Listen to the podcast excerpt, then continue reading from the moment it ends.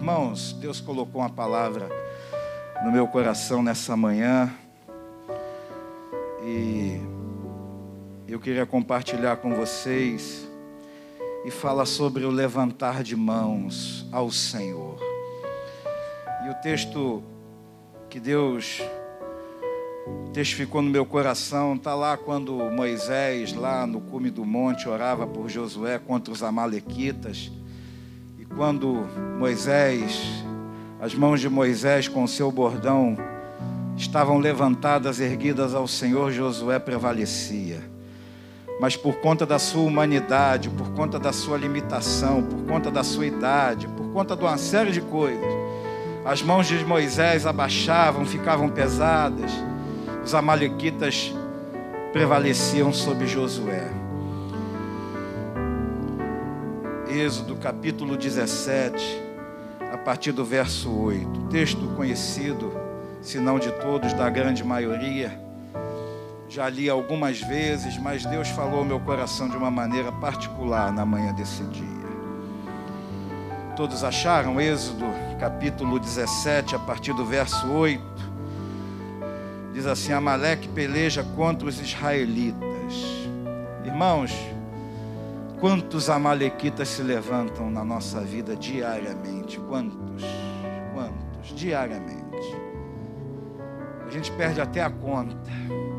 Mas graças a Deus que em todas essas oportunidades em que o Senhor permite que essas coisas aconteçam e que eles se levantem contra nós, nós estamos seguros na presença do Senhor, nós estamos seguros na presença do nosso Pai. E aqui diz assim, fazendo um breve histórico, Moisés usado por Deus para tirar o povo de Israel do cativeiro do Egito. Moisés, homem inteligente, homem sábio, mas era um homem de fala pesada, Alguns dizem até que ele era meio gago. E Deus usava um interlocutor ali chamado Arão. Olha, você vai ser a boca de Moisés porque ele tem a língua pesada. Mas Deus usa quem quer, como quer, aonde quer e da maneira que ele quiser. Então, a gagueira, se é que eu posso dizer, de Moisés, não foi um impedimento para ele ser quem ele foi na história do povo de Deus. Não foi impedimento. E eu quero introduzir isso aí dizendo qual é o teu impedimento para você ser o que Deus quer que você seja nas mãos dele. O que é que você tem colocado para ele ou tentado justificar para ele, Senhor, mas eu, sabe, eu não tenho muito jeito, eu não sei falar, eu sou tímido. Senhor, eu não tenho muita cultura. Senhor, eu já tenho idade. Senhor, é isso, Senhor, aquilo. Quando Deus chamou Moisés e mandou ele ter com Faraó e falou: Olha, você vai falar isso, isso, isso, você vai pegar a sua vara, vai transformar em serpente, não sei o que e tal. Moisés ali rateou, ficou, mas eu, logo eu, até que Deus, a gente pode ver lá, meio que perde a paciência, tá bom, Moisés. Eu vou colocar alguém para ir contigo, mas você vai do mesmo jeito. Arão vai com você ele é eloquente, fala direitinho e tal, não tem essa tua limitação, mas você vai continuar sendo aquilo que eu te chamei para você ser nas minhas mãos. E Deus tem um chamado para nós, irmãos, cada um no seu particular. Independente daquilo que você é, o que você pensa que é, eu sou aquilo que Deus diz que eu sou. Ponto. Você é aquilo que Deus diz que você é. Se a palavra de Deus diz que eu sou mais do que vencedor, eu sou mais do que vencedor, porque Cristo venceu tudo lá na cruz do Calvário. Ele bradou em alto e bom som: está consumado. A obra redentora, absoluta de Deus, o último cordeiro foi imolado. Então eu sou aquilo que Deus diz que eu sou. Ponto. Ah, pode vir o que for, pode vir os amalequitas, pode vir isso, pode vir aquilo outro. Falar, ah, você não, eu não aceito. Sou servo de Deus, sou lavado e remido pelo sangue do Cordeiro, pecador, mas perdoado Porque a Bíblia diz: se perdoarmos os nossos pecados, se confessarmos os nossos pecados, Ele é fiel e justo para nos perdoar os pecados e nos purificar de toda injustiça. Todo espírito de acusação, ele está repreendido em nome de Jesus. Eu não sei como está a tua vida, eu não sei como está a tua existência, eu não sei como você entrou por aquela porta, mas eu creio que você vai sair daqui hoje diferente de como você entrou. Eu creio que a palavra vai fazer diferença na tua vida. E aqui Gênesis capítulo 17, verso 8, diz assim: olha, essa é a primeira luta, é a primeira guerra, se você parar para analisar, que o povo teve depois que passou ali o Mar Vermelho. Foi a primeira batalha. Passou ali o Mar Vermelho, Deus fez todos aqueles milagres. A gente viu lá atrás as dez pragas no Egito. Deus fazendo maravilhas, mostrando o seu poder, abrindo ali o Mar Vermelho, o povo passando em terra seca, os egípcios, o exército de Faraó morrendo afogado e tal. Deus fazendo aquilo tudo, aquele livramento. Passou o Mar Vermelho, começa as lutas. Começaram. E o primeiro aqui, a primeira luta que a gente percebe aqui, nesses 40 anos de deserto que ainda terão pela frente, muitas outras lutas terão, mas hoje a gente vai ver sobre esses amalequitas e o exemplo que Moisés deu para nós. Amalequita, povo idólatra, povo opressor, povo que não temia Deus e povo que se levantou contra o povo de Deus. Se levantou. E aqui diz assim: Então veio Amaleque e pelejou contra Israel em Refidim. Verso 9 de Êxodo 17. Com isso ordenou Moisés a Josué. O Senhor deu uma estratégia para Moisés. Escolhe-nos homens e sai a peleja contra Amaleque. Amanhã estarei eu no cimo do outeiro e o bordão de Deus estará na minha mão, ou seja, o cajado de Deus, Senhor. Verso 10. Fez Josué como Moisés lhe dissera e pelejou contra Amaleque. Moisés, porém, Moisés, porém, Arão e Ur subiram ao cimo do outeiro. Vou ler de novo. Fez Josué como Moisés lhe dissera, e pelejou contra Amaleque. Moisés, porém, Arão e Ur subiram ao cimo do outeiro. Então subiu Moisés, Arão e Ur. Primeira observação que eu faço: você não está sozinho na tua caminhada. Você não está sozinho. Você não está sozinho. Deus levanta pessoas para te ajudar, para te abençoar, para orar por você.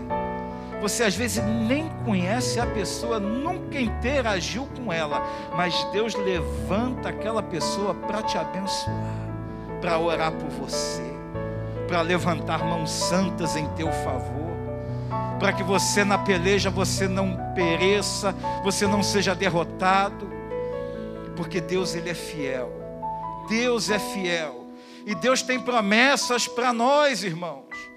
Deus nos resgatou do império das trevas para o reino do Filho do seu amor.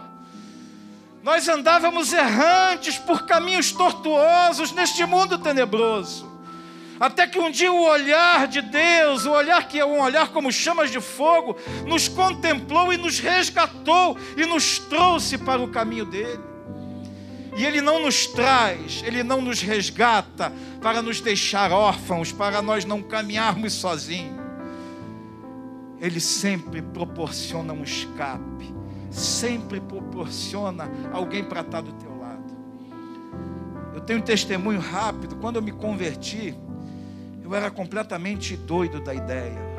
A mente, pensa numa mente perturbada, cheia de conceitos e preconceitos sabe, sem norte, sem nada. Eu era, eu era, eu era uma pessoa confusa, confusa, não sabia. Eu tinha ouvido falar de Deus, mas era uma vela para aqui, outra vela para lá e não sei o que. Então, eu era uma pessoa confusa.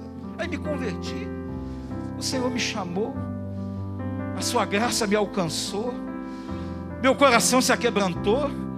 eu ouvi a voz do Pai e falei: Senhor, eu quero, é isso aí, é isso aí que eu quero. Eu não sabia nem muito bem o que, que era, mas eu sabia de uma coisa: eu quero isso eu quero essa benção aí. Eu lembro, lá na Rua das Rosas, templo humilde, simples, mas cheio do poder de Deus, cheio do poder de Deus, cheio do poder de Deus. Não importa o lugar, não importa a situação, não importa com quem você esteja, não importa absolutamente nada. O importante é que a presença de Deus, o poder de Deus esteja ali com você. Mas eu estou falando isso porque eu me converti. Irmãos, a santificação não é um ato, é um processo. Você começa, processo. E ali eu lembro que logo depois de convertido, o pastor Isaías, você vai pregar. Eu falei, eu não vou pregar. Vão, você vai pregar. Você vai pregar. Eu falei, não, não sei pregar, não sei nada de Bíblia, mas você vai pregar. Quem conheceu o pastor Isaías sabe o que eu estou falando. Né? Mas o meu medo não era pregar. Já é, o meu medo era falar um palavrão no púlpito, porque eu falava muito palavrão. Falei, meu Deus, eu vou soltar a pérola lá, não sei. Falei, meu Deus, aí entrei no mistério com Deus, Senhor. Falei, meu Deus. E ali Deus me abençoou ali naquela minha primeira pregação. Foi uma benção. Mas o que eu quero dizer com isso é o seguinte: Deus colocou, hoje Ele está no mundo, acredita nisso? Está perdido por aí.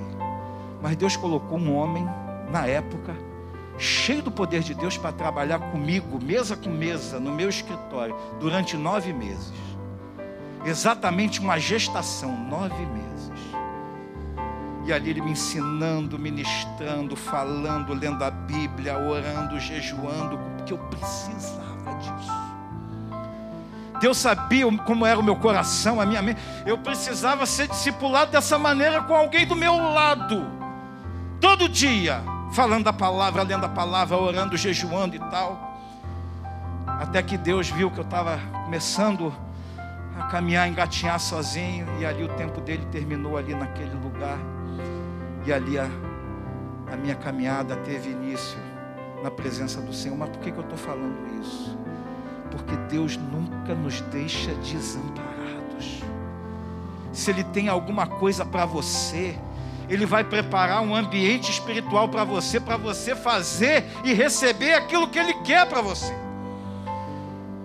Deus não quer que você seja apenas um crente esquentador de banco. Ah, eu vou lá domingo. Eu vou lá sexta-feira, quinta-feira. Ah, eu assisto aqui pela internet, pelo Facebook. Não!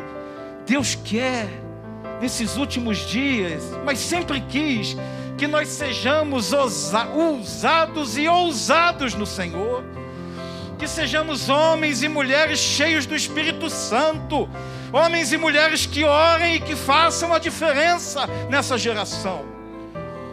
Por isso que Deus prepara pessoas, situações para te abençoar quando Ele tem um chamado para você. Deus tinha um chamado para mim, hoje eu entendo. Resisti muito tempo, mas hoje eu entendo o chamado que ele teve para mim. E ele me preparou e tem me preparado para isso. Estou longe do varão perfeito, longe da estatura do varão perfeito, mas tenho buscado humildemente no Senhor, Senhor, eis-me aqui. Que seja isso a tônica da nossa vida. O teu coração ele tem que estar disposto para o Senhor, disposto completamente desprendido de qualquer coisa.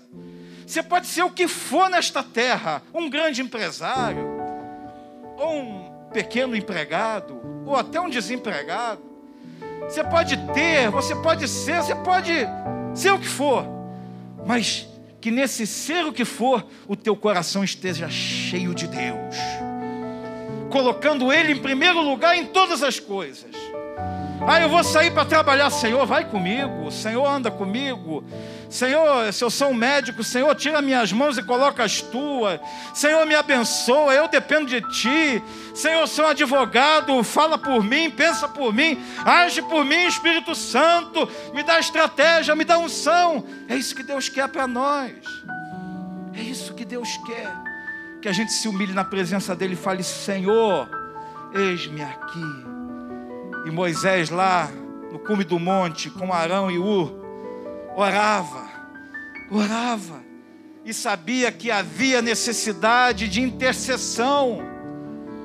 Ah, mas Deus não fez todos aqueles milagres e prodígios, manifestou o seu poder a Faraó, aquelas pragas, aquelas coisas, a morte dos primogênitos, as moscas, os gafanhotos, as úlceras, as trevas sobre a terra, abriu o mar vermelho.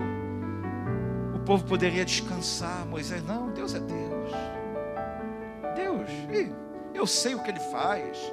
Deus fez isso, isso, isso, isso, isso, isso. Deus fez um monte de coisa. Então eu creio que Ele vai continuar fazendo. Sim, eu creio. Mas se nós orarmos, e eu já falei algumas vezes aqui, vou falar de novo. Ainda a palavra não chegou na nossa boca, o Senhor já conhece. Concordam comigo? Concordam? Concordam? Que Deus sabe da nossa necessidade, Deus sabe do que é do que a gente precisa, Deus sabe de tudo. Então, para que orar? Porque a oração nos coloca no nosso lugar de dependência e entroniza Deus no céu. E a gente declara com a nossa oração: Senhor, eu não sou nada, mas tu és tudo. Tu pode fazer todas as coisas na minha vida. O Senhor conhece o meu deitar e o meu levantar, conhece todas as coisas. Salmo 139 ainda era substância informe, no ventre da minha mãe o Senhor já me conhecia, e todos os dias já, me eram, já lhe eram contados. Então, para que orar? Porque orar te humilha e exalta Deus. Orar nos humilha. Quando Deus quebra isso aqui, ó, quando Deus nos coloca de joelho, Ele está nos humilhando e Ele sendo exaltado. Aleluia. Louvado e glorificado seja. Você pode dar glória a Deus por isso? glorifica o nome do Senhor, porque isso exalta o nome dEle. Ele sabe de todas as coisas, Ele tem todo o poder. Basta uma palavra dEle, um gesto da mão dEle, um olhar dEle, tudo muda, tudo se transforma, mas precisamos fazer a nossa parte, que é nos humilharmos diante de Deus e falar: Senhor, eis-me aqui, está aqui o meu diploma sou formado na terra com isso aqui, mas o sobrenatural só o Senhor pode fazer. Meu Deus, estou aqui, esses problemas, esses gigantes, esses amalequitas, meu Deus, Ele sabe, sabe, mas se ajoelha, faça o teste, se humilha diante de Deus, porque a Bíblia diz que os humilhados serão exaltados. Deus resiste ao soberbo, mas aos humildes Ele dá graça. Então não seja soberbo, não ache que você sabe tudo. A gente não sabe nada. Isaías 55 diz que os pensamentos de Deus não são os nossos pensamentos, nem os caminhos dele são os nossos caminhos. A nossa justiça, comparada à justiça de Deus, é semelhante a um pano de chão, a um trapo de imundícia, porque Ele é absolutamente santo. Deus é absolutamente santo. E sem santidade, irmãos, ninguém verá o Senhor. Então nós devemos buscar a santidade em oração, em jejum e sempre na presença de Deus. Continuando, fez Josué como lhe dissera e pelejou contra Amaleque, verso 10 de Êxodo 17. Moisés, porém, Moisés, porém, Arão e Ur subiram ao cimo do outeiro. Quando Moisés levantava a mão, Israel prevalecia. Quando, porém, ele abaixava a mão, prevalecia Amaleque. Olha só. Por que, que Deus já não dava logo a vitória para Moisés, para o povo dele? Tanta luta, tanta... porque isso é algo pedagógico. Isso nos ensina, irmãos Irmãos, para nós crescermos espiritualmente, a gente tem que aprender as coisas de Deus. A gente precisa ser do jeito que Ele quer, não que Ele seja um Deus mau, um Deus iracundo, um Deus vingativo. Não! Ele quer o melhor para nós. Ele quer o melhor. Sabe o que, Ele quer? Quando ele pede, não, você tem que levantar as mãos, você tem que estar na minha presença, não sei o que, você tem que orar. Ele quer que a gente seja cheio do Espírito Santo. E essa oração traz o que? Comunhão com Ele. Ele quer ter comunhão conosco. Deus quer ter comunhão conosco 24 horas por dia. E a oração e a adoração é um dos caminhos para a comunhão com Deus. Nome de Jesus, recebe essa palavra dentro do teu coração. Quando Moisés levantava a mão, Israel prevalecia. Quando, porém, ele abaixava a mão, prevalecia Amaleque. Irmãos, quando nós levantamos as nossas mãos, sabe o que a gente faz quando a gente levanta as nossas mãos diante de Deus? Quando você levanta as tuas mãos diante de Deus, a gente declara: Eu não vou desistir.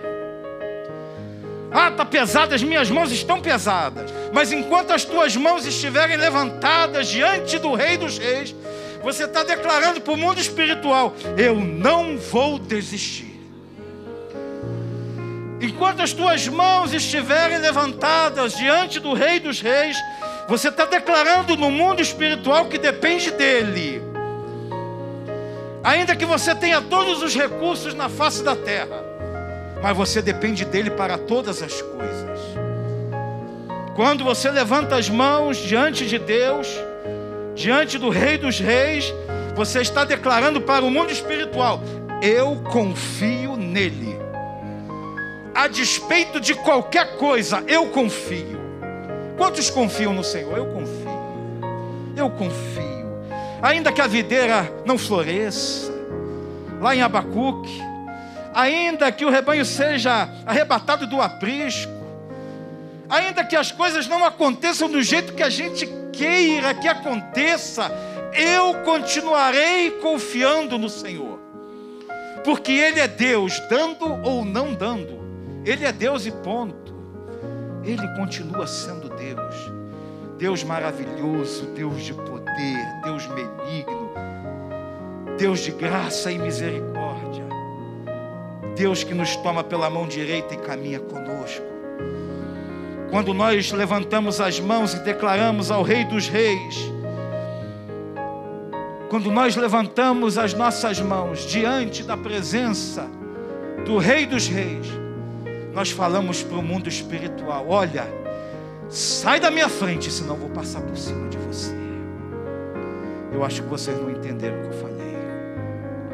Quando nós levantamos e permanecemos com as mãos levantadas diante dos reis dos reis, nós falamos para o mundo espiritual e para os nossos inimigos: olha, sai da minha frente, porque senão eu vou passar por cima de você. Ainda que você tente me derrubar, você não vai me derrubar. Ainda que você tente destruir a minha casa, o meu lar, os meus filhos, isso não vai acontecer, porque os meus joelhos estão dobrados e as minhas mãos estão levantadas diante do Rei dos Reis, e eu vou passar por cima de você, igual um trator. Você pode glorificar o nome do Senhor? Então glorifica. Porque essa palavra, irmãos, é uma palavra de fé, é uma palavra de autoridade, é uma palavra de esperança. Para de ficar ali ah, e agora, e agora, e agora é Deus. E agora é o Todo-Poderoso. E agora é a intervenção do céu. E agora é fogo do céu sobre a minha vida. Isso que é agora. Que seja hoje, que seja agora. Vem e derrama o teu espírito. Que seja hoje e seja agora. Vem e derrama o teu espírito sobre as nossas cabeças, sobre a nossa vida, sobre a nossa casa. Em nome de Jesus. As mãos de Moisés eram pesadas, por isso tomaram uma pedra e puseram por baixo dele. E ele nela se assentou. Deus está preparando uma pedra para você sentar nessa manhã. Está cansado? Deus vai renovar a tua força nessa manhã está sobrecarregado, Deus vai levantar situações para que as tuas mãos continuem levantadas na presença dEle. Deus vai fazer infinitamente mais do que você possa pensar ou pedir.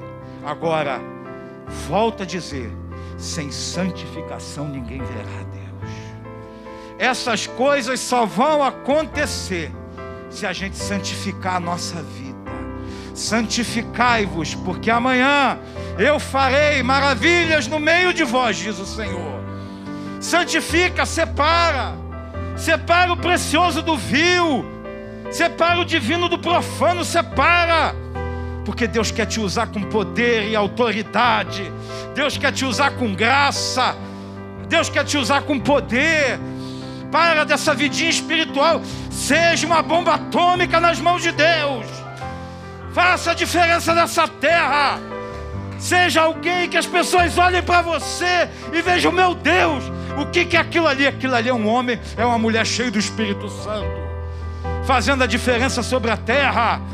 Aprenda a depender de Deus, aprenda a ser cheio do Espírito Santo, e que seja hoje, seja agora, e agora, que o amor de Deus Pai, Criador dos céus e da terra, que a graça maravilhosa do nosso Senhor e Salvador Jesus Cristo seja com o teu povo reunido aqui neste lugar, com aqueles que estão ao alcance da minha voz em seus lares, e de igual modo seja em toda a face da terra espalhado hoje e eternamente todos digam amém.